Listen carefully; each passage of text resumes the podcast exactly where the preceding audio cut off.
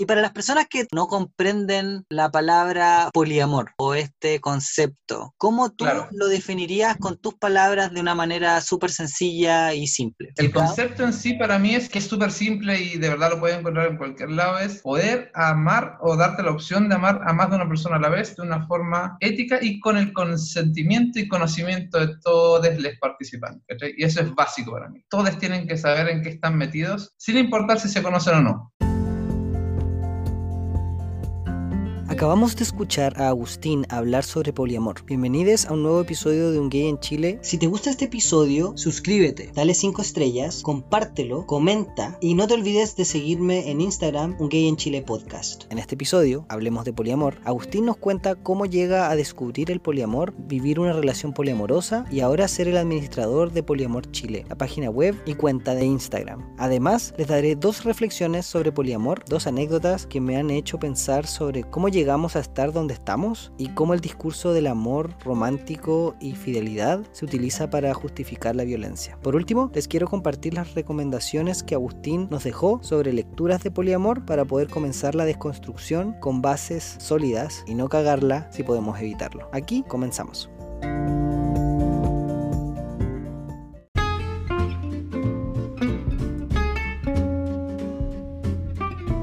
Advertencia. En este episodio hablaremos de poliamor y el entrevistado utilizará palabras que quizás no estés familiarizado. Si quieres saber más sobre poliamor, acércate a los grupos de Facebook o comunidades por internet o a la cuenta Poliamor Chile en Instagram. Nuestro lenguaje, como siempre, será vulgar, coloquial y muy chileno.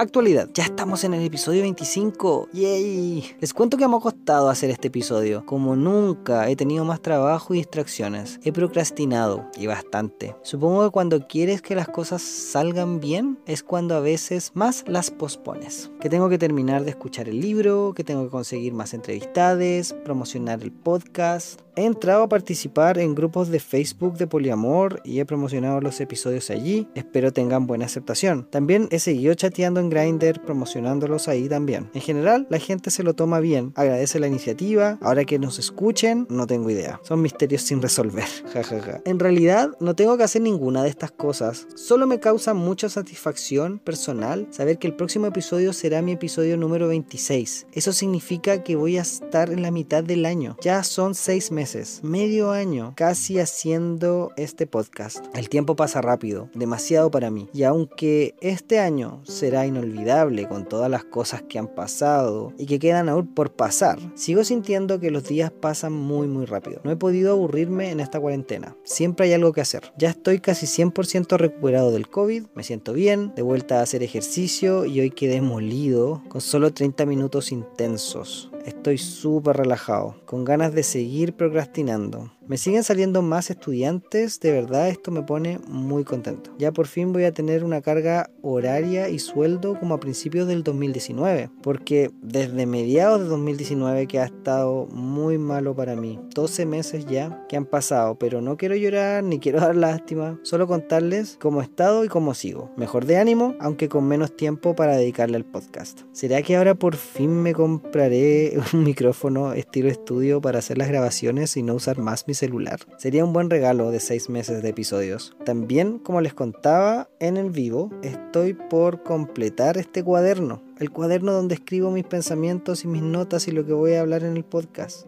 No sé cuántas hojas más serán, pero ver todas estas hojas escritas por mí me hace sentir que puedo cuantificar la evolución del progreso del podcast. Cuánto ya hemos avanzado.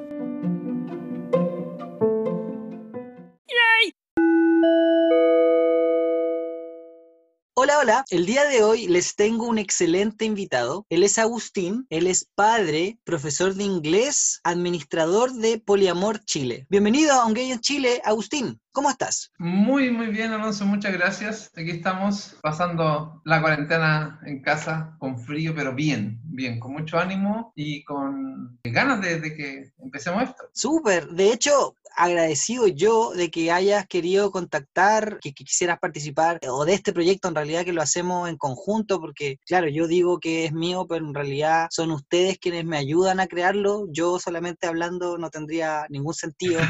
El podcast y lo más rico y lo más bonito de esto es la comunidad y el conocimiento que se va generando a través de las conversaciones, de las entrevistas, que queda conocimiento en mí y espero que también se pueda transmitir a las personas que lo escuchan. Te iba a preguntar en qué estás, cuáles son tus proyectos, cómo te ha afectado la cuarentena y, que nos contaras un poquito más de lo que es Poliamor Chile. Ya, mira, la cuarentena ha sido un tanto complejo porque me pilló así sin pega, entonces ha sido un tanto ver de qué manera me reinvento. En la casa bien, salud súper bien, por suerte. En cuanto a Polimor Chile, estamos con harta cosa ya que estamos aprovechando el tiempo libre. Estamos viendo de reanimar la página web, que la cambiamos a otro servidor gracias a un amigo, Ariel, que nos ha ayudado tremendamente. Cambiamos el blog para allá y estamos tratando de gestionar unos foros, cosa que se pueda generar desde ahí también la comunidad de una forma un poco más, o sea, virtual, pero un poco más segura igual. Entonces en eso estamos entrampados viendo de qué manera podemos ponerles una seguridad adecuada, cosa que evitar que los polyfakes que se llaman lleguen a solo a buscar carne fresca, finalmente, si eso es lo que muchos buscan. Y para nada es el, el objetivo de nosotros. Entonces, además de otros proyectos literarios que tenemos como Poliamor Chile, eh, estamos viendo eso y también tratando de, de activar más la comunidad a través de varios lives que estamos organizando, porque estamos también dentro de un colectivo que reúne a todos los creadores de contenido de poliamor de Latinoamérica. Entonces estamos gestionando varios lives con ellos. Ya el próximo martes tenemos uno con Argentina, el viernes después otro con México, después con Colombia y así nos vamos entreteniendo y ocupando el tiempo. Oye, Agustín, yo te voy a preguntar desde el ABC, vamos a hacer esto, tú también eres profesor de inglés, así que somos colegis te le voy a pedir de una manera didáctica que nos cuentes qué es el poliamor y qué sí te llevó a hacer Poliamor Chile. Bueno, mira, llegué al poliamor porque mi, mi, vínculo que llevamos más tiempo, nosotros vamos a cumplir 15 años ya, tenemos dos hijos, y entre medio dos separaciones. Una es la segunda vez que volvimos, porque nos dimos cuenta que había amor, ya nos dimos cuenta que la monogamia no nos hacía mucho sentido ni a ella ni a mí. Entonces, desde ahí nos replanteamos la relación como una relación abierta y después fue mudando lentamente hacia el poliamor. Una vez que ya apareció una tercera persona, que ya no está con nosotros, pero duramos casi dos años con él, salió la necesidad de, de que ellos tuviesen información al respecto del poliamor, pero que no pasara directamente por mí. Porque siempre era como, oye, ¿sabe qué? Está este escrito, léanlo. O yo les, les traía así como la palabra de, del señor poliamor a la casa y no, pues no me gustaba. Quería que ellos estuviesen en un espacio donde ellos, a su ritmo, a sus ganas, fuesen descubriendo más o leyendo más sobre el poliamor. Entonces ahí nació la necesidad de crear este espacio, porque en Instagram, cuando yo lo creé, no había ninguno de Chile. ¿ya? Había más de Facebook, pero como no uso Facebook, luego después de unos meses en la cuenta me enteré que estaban estas cuentas de Facebook, pero en, Instagram no había nada. Y como le comentaba en el live a un amigo hace poquito de Polimemes, es que ellos después de como de unas dos semanas que yo ya tenía creado el cosa, ellos ya me seguían, recién supieron que era yo el de la cuenta porque era como ya veamos cómo reaccionan, qué les parece, porque claro, los dos al principio era como ya estás dándole vuelta no esto, como te, insistes demasiado, date cuenta. Entonces, para evitar eso, como que la creé piola, así, viendo que, cómo surgía. Y la cuenta ha crecido, perdón, de una manera increíble que me tiene muy contento porque tú ves que finalmente es una herramienta de ayuda para mucha gente. Que eso para mí es lo, lo primordial. Qué genial, qué, qué buena la historia, como de tratar de educar sin obligar. Entonces, creo esto, que si tú quieres lo puedes, entre comillas, consumir. Y al final parece que resultó la, la idea y el proyecto, ¿no? Sí, Sí, de verdad, como te digo, al principio partió como algo para ellos, simplemente, y fue así como libre, para no un grupo WhatsApp, porque obviamente tenía que estar ahí entre medio, era como para que ellos pudiesen revisar así como libre demanda de información. Lo quiero, lo busco, está ahí. Entonces, por eso los primeros posts durante varios meses, las de Poliamor, eran solo recopilación de archivos, entrevistas y cosas así que había yo encontrado en la web y las posteaba ya en Poliamor Chile. Y ahí, como te decía, fue creciendo de una manera muy linda y ya somos más de 4.700. Entonces, es tremendo y la comunidad que ha ido surgiendo y la gente que hemos, hemos ido conociendo en el camino de verdad nos ha ayudado a crecer un montón y también las mismas lecturas a desarrollarnos emocionalmente, efectivamente, como individuos y como vínculo, como relación, perdón. Claro, no, está bien. De hecho, me gusta que tú utilices el lenguaje de una manera distinta y que le otorgues distintos significados o una semántica distinta a las palabras que escoges usar, porque me imagino que eso tiene una razón de ser bueno, eso, tiene, tiene un porqué, tiene un elemento de pragmática, el no utilizar las palabras que usualmente utilizamos para llamar algo, porque al cambiarle el nombre usando un neologismo o quizá usando una terminología distinta, estoy haciendo una diferencia y estoy haciendo una diferencia consciente.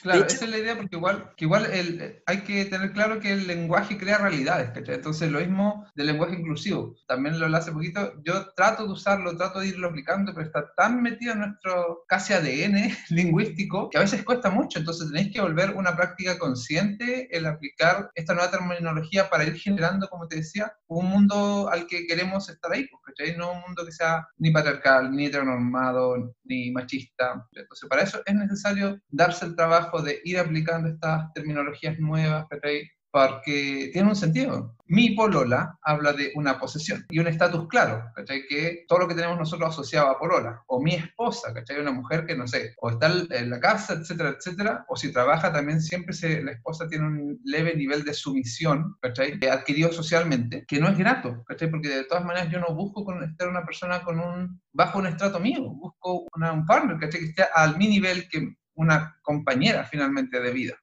Entonces, por eso ya vamos cambiando la terminología ya de polola, pareja, etcétera, a vínculo. Si bien nos deja un poquito en, en la incertidumbre de ya, vínculo, ok, ¿qué es? ¿Está contigo? Sí, pero ¿qué más? Pero también nos quita lo, malo que tiene eh, asociado la polola o el pololo o la esposa, el esposo, ¿ok? Entonces es la gracia ir construyendo un nuevo vocabulario en base a cómo se va desarrollando igual la sociedad. Y me parece súper importante que lo hagas en tu diario vivir y que lo demuestres porque al final siento de nuevo, cuando se llama lo privado es político, bueno, no sé quién lo decía, pero alguien lo decía, importante, más probable. ¿Lo personal es político? Sí, ¿quién lo decía? Uy, ¡ah! no me acuerdo. Bueno, filo. Lo personal es político, the personal is political, se hizo popular por el ensayo de Carol Hanesh de 1970. La cosa es que considero yo que la forma que utiliza el lenguaje dice más que solamente lo textualmente enunciado. O sea, dice qué postura política tienes tú, qué postura de pensamiento tienes tú. Y bueno, te da también para que las personas pregunten y digan, oye, ¿por qué hablas de vínculo? ¿Qué onda? Y ahí es el momento perfecto para evangelizar, como dijiste tú, la palabra del poliamor y decir, bueno, hermane, aquí, aquí llegó el momento para que escuchen la palabra, ¿sí o no? Dime. No, que claro, esta también dentro del poliamor, yo al menos lo veo pues como una decisión política claramente, ¿cachai? Porque al estar, entre comillas, haciendo un tipo de activismo hacia el poliamor, igual me son cosas a las que me enfrenta, ¿cachai? A toda la, a toda la gente mononormada, que no sé, nos trata de enfermos, de pecadores, etcétera, etcétera, a, a todo el juicio que finalmente es gratuito de la gente, ¿cachai? Porque finalmente no tienen idea cómo es mi núcleo familiar. Y claro, como bien tú lo dices, el uso del lenguaje es una declaración clara de en qué parada política está uno, ¿cachai? Entonces eso de verdad es muy importante porque para mí al menos el poliamor, y siempre lo repito, no es meter más gente a la cama, es como tú vas desjerarquizando los afectos y eso claramente tiene un tinte político claro. Agustín, me gustaría que me contaras cómo llegas al poliamor, porque entiendo yo que hay algo que es, no sé si llamar instintivo o algo exploratorio, pero ¿cómo llegas al concepto? Porque quizás tú esto lo sentías de antes, quizás tú esto lo habías pensado antes, pero ¿cómo llega la racionalización o quizás cómo te apropias de la terminología? Mira, claro, yo cuando era más chico en la media, yo sentía que me gustaban tres personas a la vez. Y todos me decían, no, es que no puede ser. Y hasta mis amigos me, me decían, no, es que vos soy como Dios porque de verdad yo sentía atracción y una profunda, así oh, que quiero estar con esa persona por igual, por las tres personas. Me decían, no, bueno, eso no se hace, eso no se puede. Yo, bueno, ya, como que lo dejaba ahí. Y después por mucho tiempo, es que igual finalmente uno cae en, la monogamia porque la, la, sociedad te impulsa a ello, ¿cachai? Porque no hay otro modelo válido. Y esa es otra de las misiones, entre comillas, que tenemos en Poliamor Chile, es visibilizar y normalizar el poliamor como otra más de las opciones válidas. La monogamia en sí, una vez que me la empecé a cuestionar, no me hacía mucho sentido, no encontraba el por qué poder solo amar a una persona la vez, que no disminuía los demás amores. Y llegué, bueno, una vez después de la segunda separación, hablamos que ya no, no nos hacía sentido esto de la monogamia. Y de ahí de a poquito unos amigos conocí, o sea, eran, eran amigos que empezaron una, una relación triple. que se llama triada trieja. ¿ya? Yo prefiero el nombre triada porque trieja no sé, suena como raro, pero gusto cada uno. Entonces cuando yo lo dije, ¡ay, qué hueá más rara, de verdad! y después, ya no, pues, ¿por qué? Y ahí, claro, se reanudaron todos mis cuestionamientos y viendo de qué manera poder ir explorando poder abarcar esto, ¿cachai? Igual suena como un poco esto de cuando uno tiene un resfrío y empieza por Google a buscar las enfermedades para autodiagnosticarte, algo así. De esa manera más o menos llegué como al, concepto de poliamor. Y después discutiéndolo con mis amigos, claro, era, lo como ellos también veían su relación. Y ahí empecé un poco allá a poner más, a investigar más, a buscar autores, a buscar conceptos y a, adentrarme más en este mundo. Y, y, aquí está. Qué buena. Y hasta el momento, ¿cómo ha sido la experiencia? ¿Cómo la, la, resumirías en general? ¿Sientes tú que hay un antes y un después de este descubrimiento, de, de ponerle nombre quizás a eso que no le tenías ante un nombre, a lo que te estaba pasando, a, la forma en que tú sentías tus afectos y tu forma de vincularte? Claro, sí, hay un claramente un antes y un después. También lo, siempre lo digo porque muchas veces me ha preguntado que no, yo no volvería atrás imposible, porque de verdad he crecido tanto como persona, he abierto la mente de una manera que, puedes entender y amar de una manera mucho más amplia y más profunda, y también como relación con mi vínculo el más antiguo, de verdad estamos mucho, mucho, mucho mejor que antes, porque estamos mucho más honestos los, los unos con los otros, mucho más conectados, y tenemos ya ese, de nuevo esa conexión o romanticismo, si no me gusta usar mucho esa palabra, pero para que se entienda, de los primeros meses, ¿cachai? Entonces esa como, esa energía linda que se genera y de verdad no nos volvería atrás y, al, claro, al poder conceptualizar yo lo que estaba sintiendo, te ayuda también a darte cuenta que no eres el único, ¿ya? Y te ayuda también a valorar un poco más tu visión de vida frente a la sociedad y frente al mundo, ¿cachai? Por muy poco valorada que esté, al saber que no estás solo en eso, también te quita mucho lo de bicho raro, y eso ayuda también a poder plantearte y pararte frente a la sociedad de, de una manera mucho más, más firme. Qué rico que te haya pasado eso, y bueno, yo imagino que a todas las personas que nos estamos cuestionando la forma en que nos estamos relacionando y vinculando con otras personas, que nos hagan estas preguntas crecer, yo creo que ya es una ganancia. Así que eso lo mm. considero muy bacán. Y bueno, y muchas veces no vamos a tener la respuesta, pero la búsqueda en sí ya es una ganancia. O sea, el, el poder descubrir otras formas, otras maneras, el poder acercarse a otras formas de pensamiento y que quizás te hagan mucho más sentido, yo mm, considero que es súper valorable. Oye, te quiero volver a pedir tu lado pedagógico, eh, didáctico, exactamente, tu, vocación. Y para las personas que todavía no entienden o no comprenden la palabra poliamor, este neologismo o este concepto, ¿cómo tú lo definirías con tus palabras de una manera súper sencilla y simple? Es que mira, o sea, definir la palabra o el concepto, porque la palabra en sí queda claro que es poli griego, amor latino y poli más de cuatro, o sea, múltiple, perdón, y amor amor. Eso, eso sería más amor. etimología. La etimología, exactamente. Esa es la etimología de la palabra, pero, pero el concepto el, concepto en sí para mí es que es súper simple y de verdad lo pueden encontrar en cualquier lado, es poder amar o darte la opción de amar a más de una persona a la vez de una forma ética y con el consentimiento y conocimiento de todos los participantes. Y eso es básico para mí. Todos tienen que saber en qué están metidos, sin importar si se conocen o no. Porque yo puedo tener un metamor que yo no le conozco, y dar lo mismo mientras él sepa que está, que está en una relación poliamorosa, todo bien. Aquí ocupaste otra palabra que la mayoría de las personas no la conocen. Ah, sí.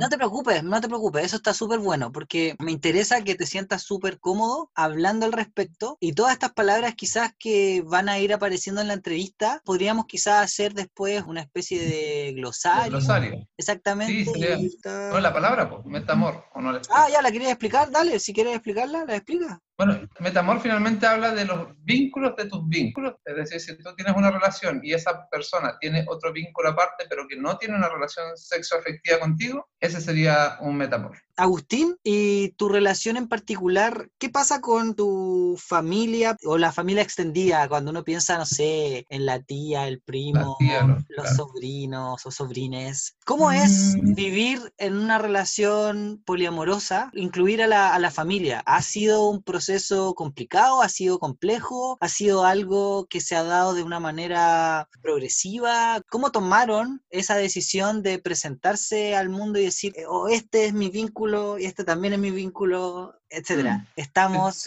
en una relación o estamos relacionados, relacionadas. Claro, al principio, claro, había mucho miedo porque era lo típico, cómo, cómo se iban a tomar, pero por suerte nosotros, ellos se fueron dando cuenta por la dinámica familiar, porque vivíamos los cinco acá en la casa, nosotros tres más los dos niños, entonces era como, ellos decían, algo pasa aquí. Entonces, cuando ya se lo explicamos, fue como, ah, ya. Y claro, la, que mayor miedo presentó fue mi mamá en cuanto a, a que me viese expuesto, Que, a que saliese mi cara, mi nombre por, por temas de pega, finalmente, ¿cachai? Porque tú sabes que esta sociedad es muy de mierda, entonces te va a juzgar por lo que eres y por lo que no eres. Oye, ¿y qué pasa ahí con la pega? ¿Te da como, entre comillas, miedo eso? ¿Es como algo que tú dices, pucha, yo estoy siendo la cara visible de Poliamor Chile, voy a buscar trabajo trabajo ahora en la Universidad de los Andes o en la Universidad Católica, en el colegio católico.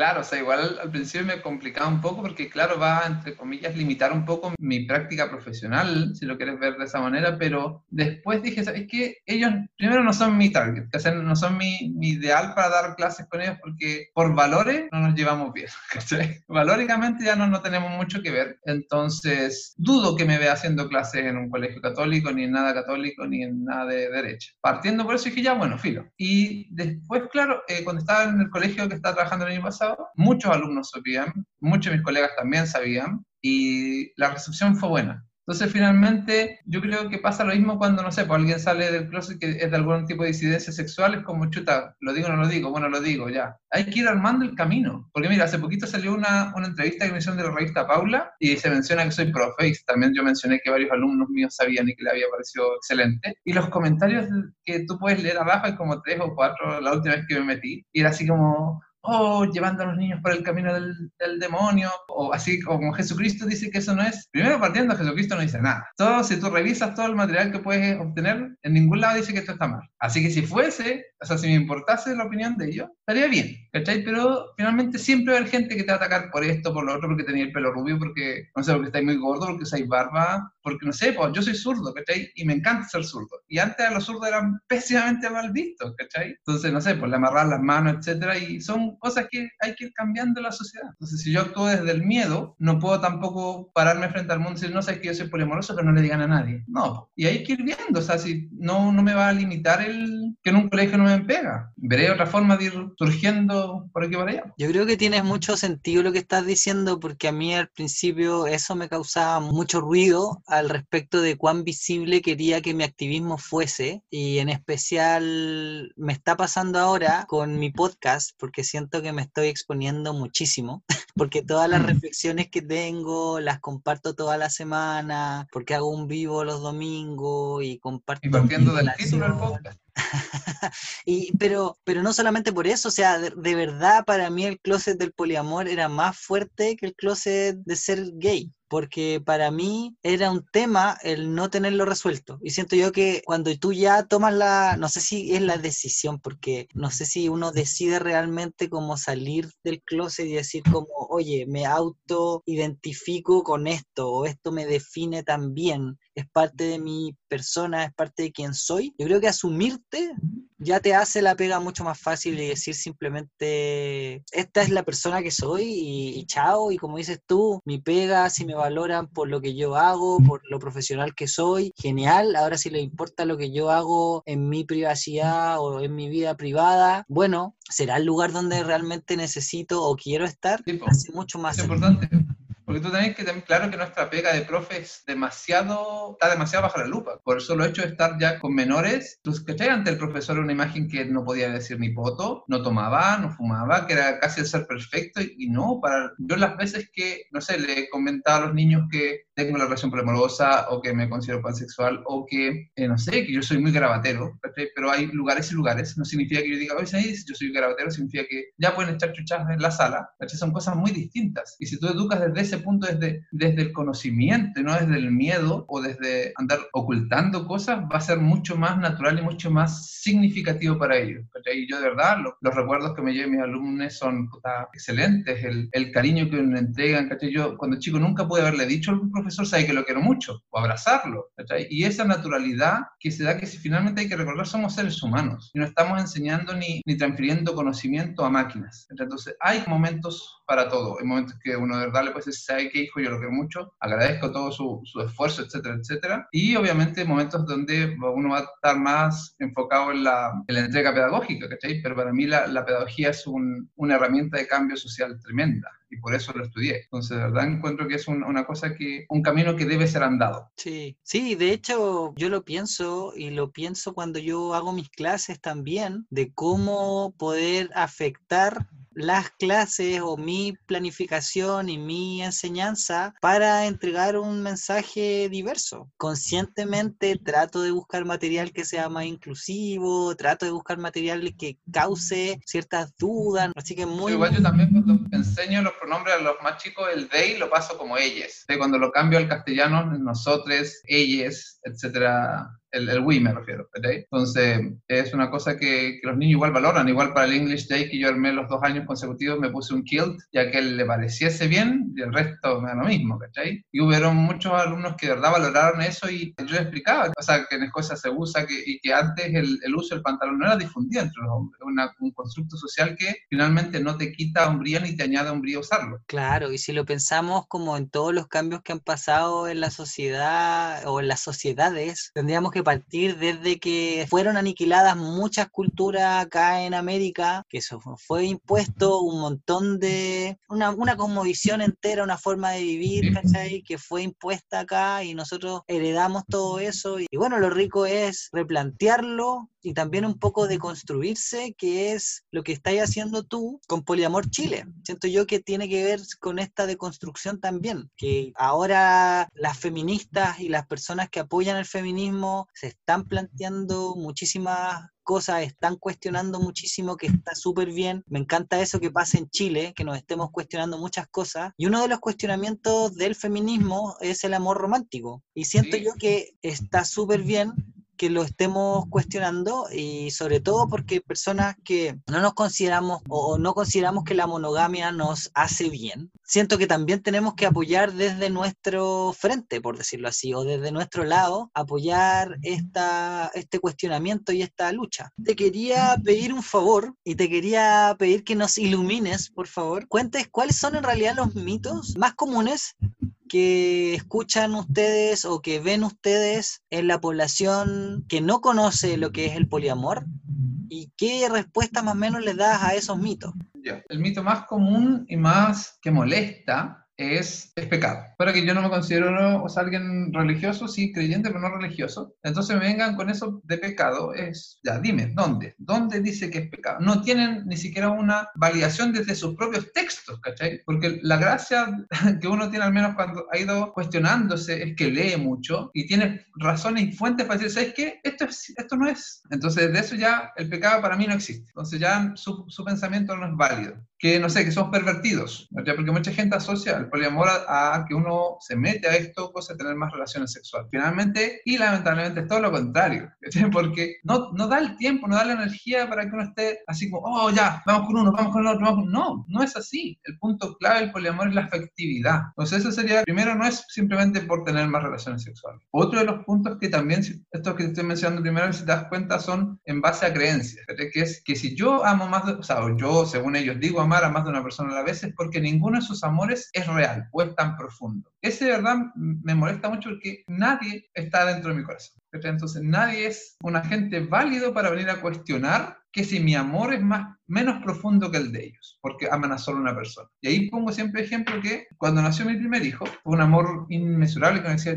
no puedo amar a nadie más de la manera que estoy amando ahora. Fue el amor más puro que he sentido en toda la vida. Y de verdad, estuvo presente y un amor que me sigue hasta los días de hoy. Pero yo de verdad pensé que nunca más iba a poder amar a alguien así, hasta que nació mi segundo hijo. Y ahí el amor se multiplicó. No es que a, al primer hijo le tuve que restar la mitad del amor que le tenía para dárselo al otro, ¿cachai? Entonces, ese mismo ejemplo que es simple puede dar claras muestras de que el amor no es limitado, ¿cachai? Lo que es limitado es el tiempo.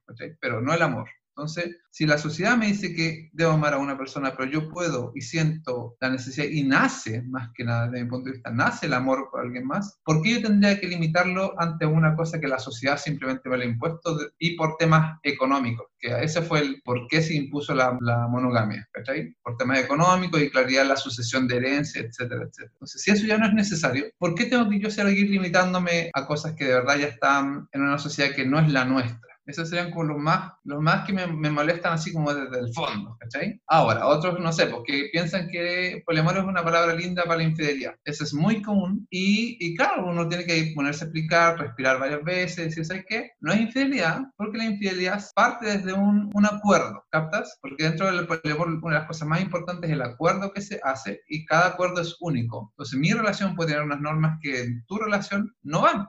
Y está bien, porque somos seres humanos con distintas necesidades y cada necesidad tiene que ir armando su acuerdo. Y la infidelidad, perdón, en sí cae en el poliamor cuando tú no respetas ese acuerdo. Entonces yo sí puedo ser infiel dentro del poliamor. ¿Y qué significaría eso? Faltando al acuerdo. Entonces, en, en el encuentro de Valparaíso que hicimos el año, o sea, en febrero de este año, salió esta pregunta de la infidelidad. Yo le decía, mira, mi acuerdo puede decir que yo puedo estar sexo efectivamente con todas las personas que yo quiera. Listo. Entonces, por ende, estaría, si yo no sé, pues ahí les dije, si yo me metiese con todos ustedes, que eran como 25 personas, no estaría siendo infiel, porque mi acuerdo me lo permite, ¿ya? De, de otra manera, si yo tengo otro acuerdo que me dice que no puedo, vamos a tener polifidelidad, es decir, somos nosotros tres y entre los tres estamos y ni un problema, ¿okay? Y no puedo conseguirme ni en dar grupos, o sea, números de WhatsApp, etcétera, nada, porque estamos entre los tres y ese es el acuerdo, ¿okay? Entonces yo consiguiendo solo un número de WhatsApp de una de las asistentes, ya estaría siendo infiel. A diferencia del otro caso, que podría, no sé, acostarme con los veintitantos y, no sería infiel, ¿okay? Entonces cada relación va a haber la infidelidad según cómo ellos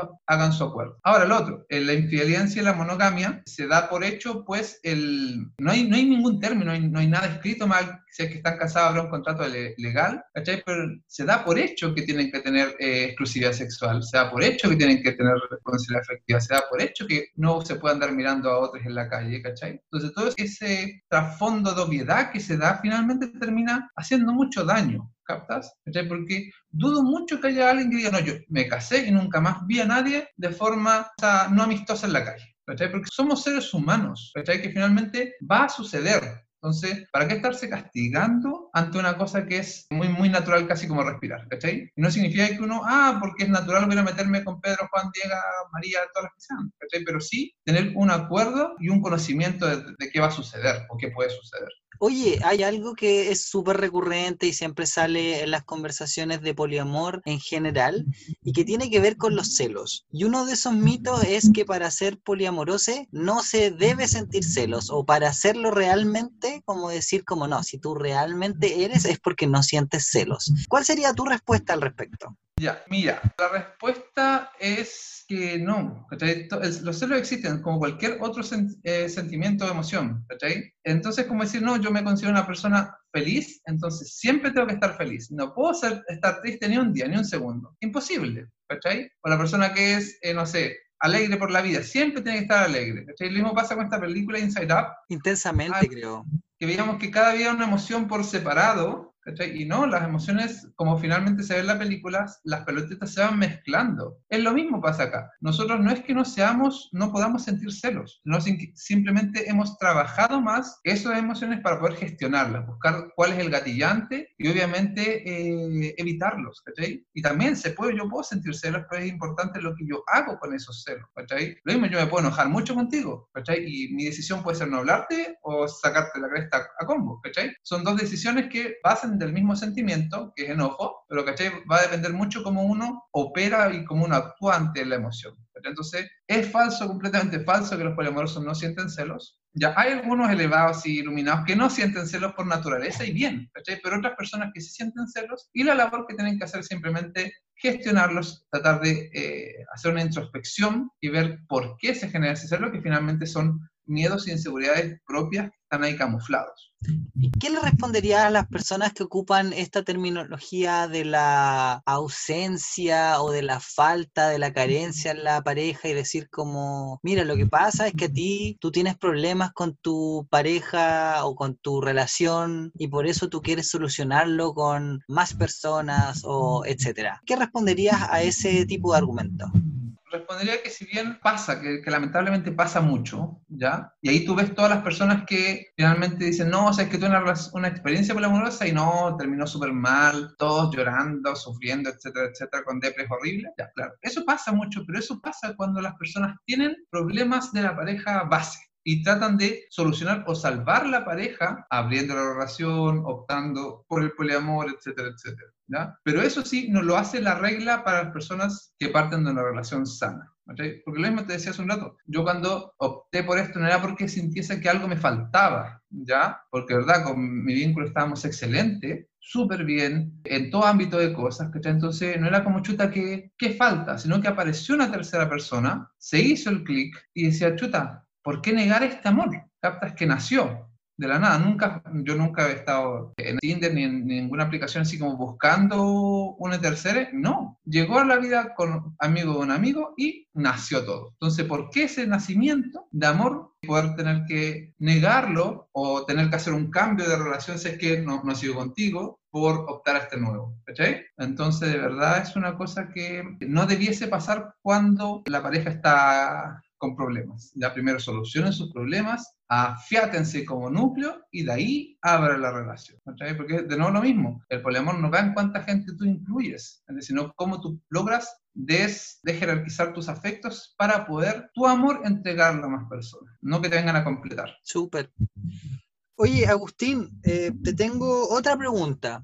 Tengo una pregunta respecto a sugerencias o sobre bibliografía, por ejemplo, o dónde acercarnos si es que tenemos dudas, queremos explorar más sobre lo que es el poliamor. ¿Qué nos recomiendas o qué recomiendas tú hacer? ¿Qué le dirías a una persona que se está cuestionando y está diciendo quizás soy poliamoroso y me gustaría saber más?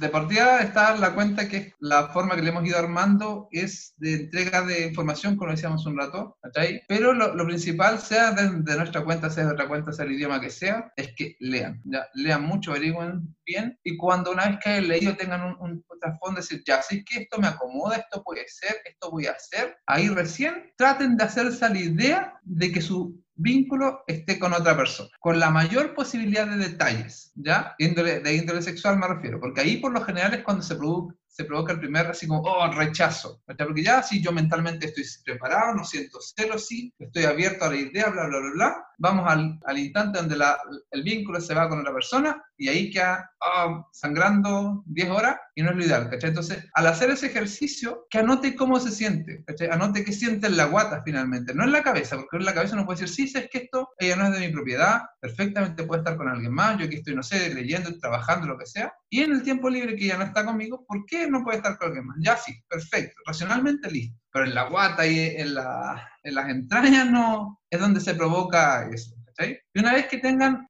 puntualizado qué es lo que sienten o claro qué es lo que sienten, trabajen desde ese sentir.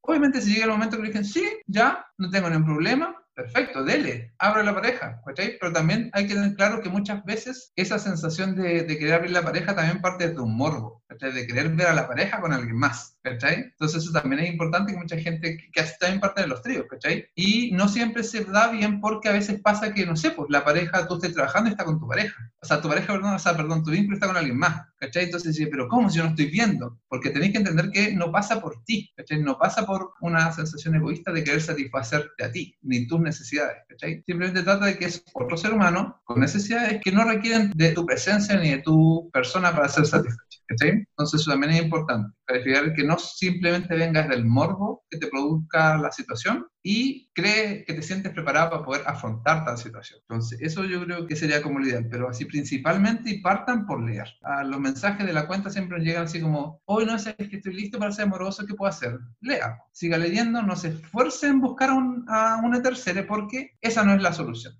Lea, relea, convérselo, hable, póngase en todas las situaciones y una vez que esté listo, respirando profundamente y pueda ser, ser zen mientras su pareja está con alguien más, ahí recién contemple la idea de abrir la relación. Porque si no, después se vienen todos los problemas y todos los dramas, los polidramas que se conocen, porque claro, no se, no se ponen en la situación correcta o simplemente es un morbo, una calentura de, de momento. Agustín, ¿hay algo en particular que te gustaría recomendar para leer? Ya, mira, siempre se habla de ética promiscua como la Biblia del poliamor. Yo personalmente la leí hace muy poco, porque empecé a leer una vez y es como de compleja lectura, no digamos un texto que uno diga, chuta, es filosóficamente complicado o un lenguaje muy complicado, pero redunda mucho, o sea, muchas vueltas innecesarias, creo yo. Yo cuando recomiendo la literatura que tenemos en la, en la cuenta también está la biblioteca, por si quieren revisar el link o lo pueden pedir por DM, donde están todos estos libros en PDF. El que recomiendo son las virtudes del poliamor.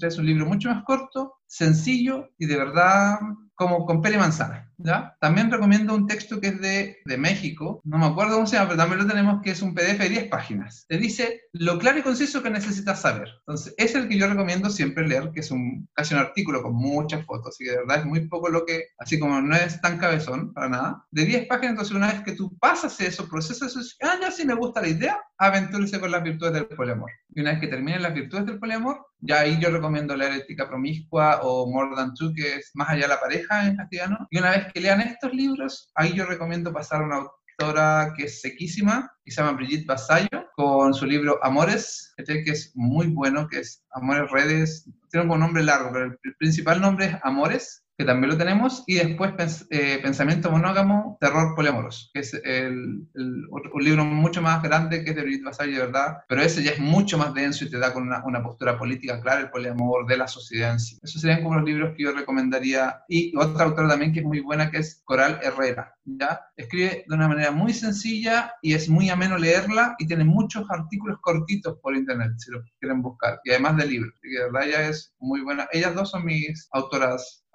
Genial, nos dejaste un montón de tareas para esta cuarentena, como para empezar a leer sumergirnos en, en, esta forma de pensar, de vivir, de ver las cosas y de, de construirse. Siento yo que es lo más importante, cuestionar nuestra forma en que nos relacionamos con las demás personas en general. Considero yo que eso es lo más bonito y lo más importante que me ha pasado al, al estar cuestionando mi forma de relacionarme con, con, mis vínculos. Agustín, no sé si hay algo más que te gustaría dejar como mensaje a todas las personas que nos están escuchando en esta entrevista. Tal vez ser un poco nuevamente majadero y repetir lo mismo, que el poliamor nos va en meter más personas a la cama, que eso es lo primordial. Si quiere tener tríos, cuartetos, hágalo. ¿okay?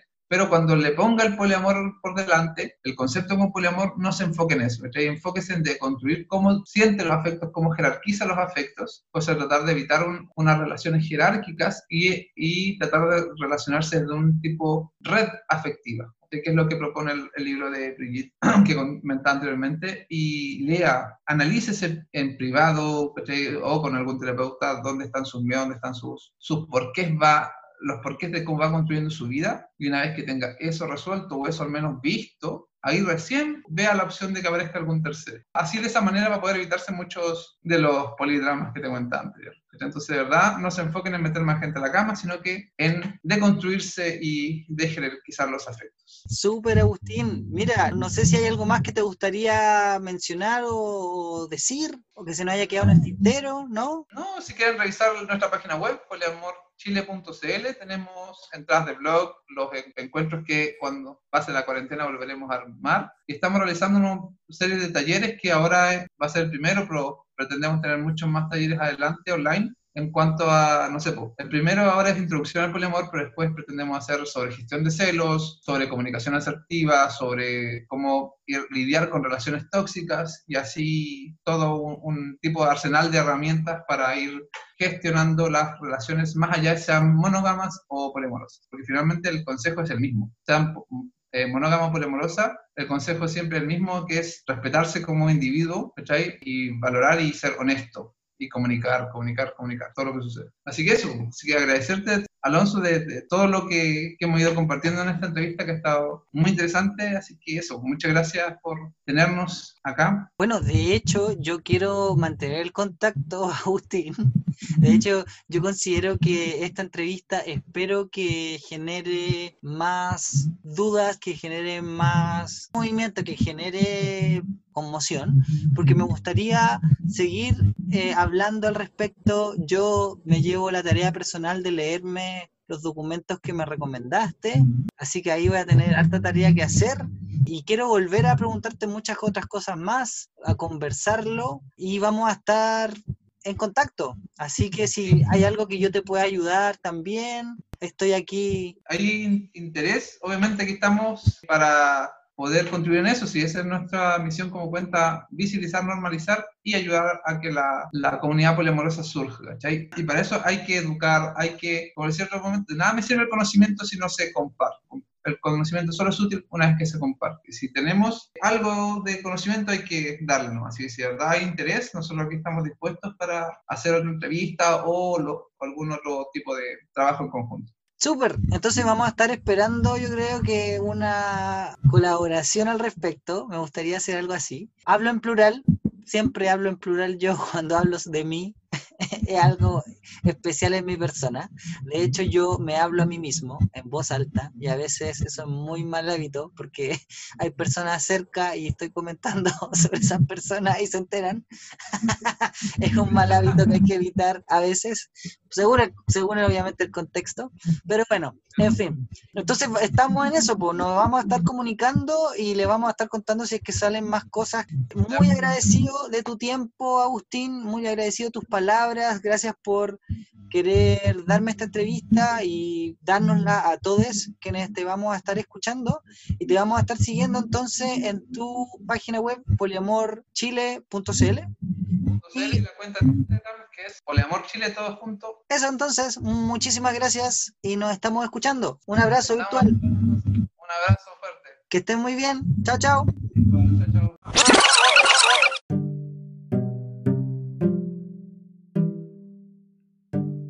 Reflexiones. Mi llegada al poliamor. Quizás sea algo repetitivo contarles más detalles de cómo llegué a la conclusión que soy poliamoroso, pero creo importante expresar el camino recorrido y dar cuenta de lo anecdótico que fue este viaje. Como ustedes pueden recordar, en el episodio Una super lesbiónica en Chile, donde hablo sobre el amor, al terminar con mi ex, me pongo a cuestionar mucho mi forma de relacionarme, porque me sentía fracasado, aterrado de volver a fallar, sin rumbo claro y muy desesperanzado. Cuando conozco a Javier, mi actual pareja, y decido seguir conociendo tipos por Grindr, conozco uno que estaba en una relación abierta. Lo conozco en persona, nos juntamos un par de veces, también conocí a su pareja y cada vez que nos juntábamos yo llegaba con más y más y más preguntas. ¿Cómo llegaron a esta relación? ¿Cómo llegó el tercero? ¿Tuvieron una relación poliamorosa entonces? ¿Y qué hacían si X? ¿Y si Y? ¿Y si Z? Este chico respondía todas mis preguntas y yo, curioso, quería saber más. Y también quería experimentar aún más. Yo llegaba a contarle a Javier las cosas que hablábamos y Javier muy reacio me escuchaba y comentaba. Hasta que un día decidimos hacer el primer trío. Quisimos abrir la relación primero en el ámbito sexual, yo sabiendo que quería también algo afectivo. Recuerdo que eso fue mi regalo de cumpleaños mi primer trío. De ese ya van varios. El primero fue con el chico que me contaba sobre su relación abierta y poliamor. Que es de él, ahora tiene otra pareja, también abierta, y no hablamos como antes. Pero me enseñó muchísimo, me abrió los ojos a darme la oportunidad de explorar algo que para mí parecía imposible. Aún sigo fantaseando y deseando esa relación poliamorosa que tanto he querido, pero mientras llega, sigo disfrutando la búsqueda. ¿Quién sabe que nuestro amor ya le hemos encontrado?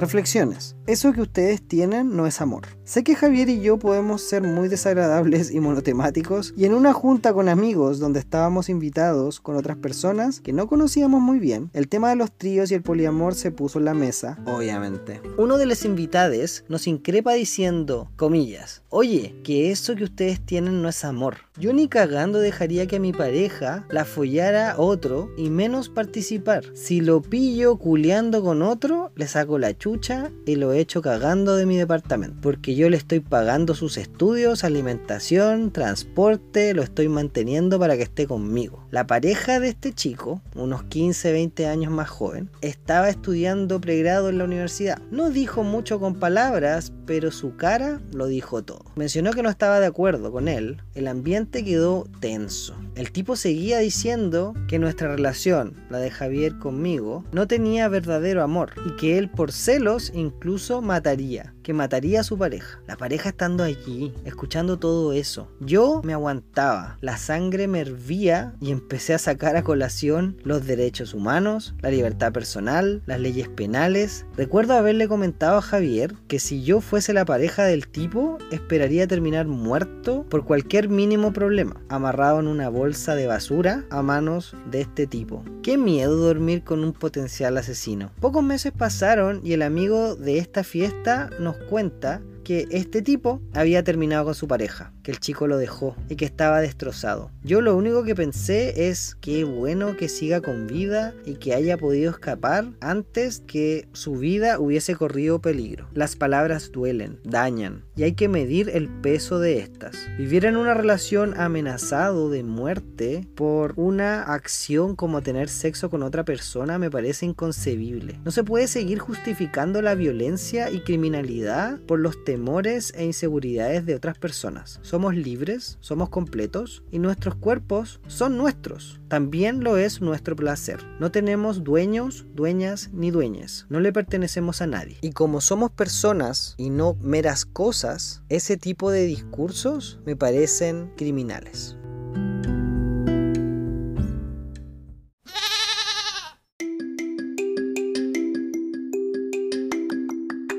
Tips y sugerencias, esta vez no quiero sugerir nada más aparte de la excelentísima y pegajosa canción Polytrap de Clara Loeffel y San Martín. San Martín tiene también una canción llamada Guapo que es muy buena, súper pegajosa. Les quiero recordar las sugerencias de Agustín de esta entrevista. Si les interesa el poliamor, lean y lean. Las sugerencias que nos dio son Las virtudes del poliamor, la magia de los amores múltiples de Yves Alexander Talman. No sé si se estará pronunciando bien su apellido o su nombre, pero pueden leer todas estas sugerencias en la descripción del episodio. More Than Two, Más allá de la pareja, A Practical Guide to Ethical Polyamory, Amores, redes afectivas y revoluciones de Brigitte Vasallo, Pensamiento monógamo, terror poliamoroso, de la misma autora y recomendar la autora Coral Herrera Gómez. Textos como El amor romántico desde una perspectiva queer, la utopía romántica postmoderna, entre otros. Y finalmente, contarles que si quieren un glosario, al final del libro Ética Promiscua pueden encontrar uno bien completo. Si no, pueden buscar uno en internet, nunca está mal hacerlo. Y si es que van al glosario de Poliamor Bogotá, encontrarán palabras como compersión, metamor, energía de nuevas relaciones, orientación relacional, polícula, rizoma, constelación, entre otras, para que las revisen y se pongan al día. Entonces ahí tienen muchísimo material para leer, quedan invitados a hacerlo.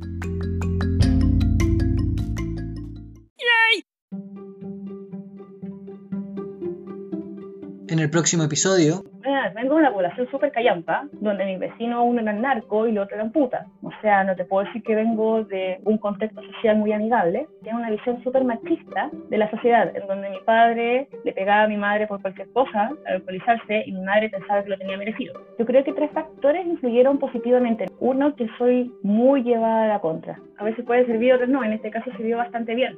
Dos, que mi madre extrañamente, a pesar de ser este sujeto golpeado, violentada constantemente, tenía un discurso hacia mí de, no, tú eres mujer, tú tienes que elegir, no, tú eres mujer, tú no lavas, tú no cocinas.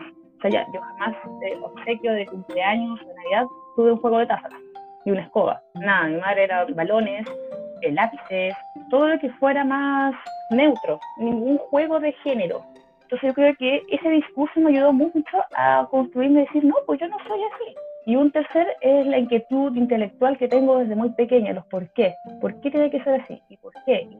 Constantemente de preguntarle a las personas y luego cuando yo aprendí a leer y a buscar de las bibliotecas, los libros, internet, me ayudó a darme cuenta que no era lo que yo tenía que ser. No que me dijeran, sabes que tú eres tonta, tú no, yo no soy tonta. Yo leo, yo reflexiono, no sé, que te dijeran siempre, sabes que tú no vas a servir, ¿para qué estudias en la universidad? O sea, te digo que tuve que ir a los 21 años de la casa porque no me dejaban terminar los trabajos finales de la U. Yo creo que fue consecuencia de este proceso de socialización de la universidad. Mis mejores amigos y los grupos de personas con las que me involucraba eran homosexuales. Yo creo que en parte porque me acogieron muy bien y no sentía por parte de ellos este discurso violento con el cual me crié. Ser madre me colocó en un, un rol social súper peyorativo, súper descalificado. La maternidad en Chile es horrible.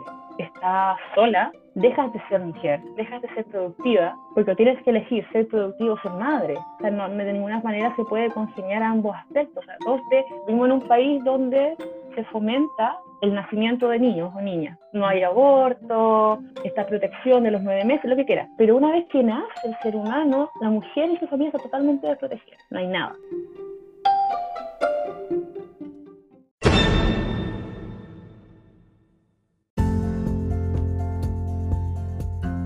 Y este ha sido el episodio de hoy. Bueno, ¿qué les pareció? Puedes dejarme tus comentarios en mi Instagram, Un Gay en Chile Podcast. Y si te gustó este episodio, compártelo, deja las 5 estrellas, suscríbete para que no te pierdas ningún nuevo episodio. Soy Alonso Poblete, la voz y cuerpa detrás de Un Gay en Chile Podcast. Gracias por escuchar. Besos, abrazos, chao chao.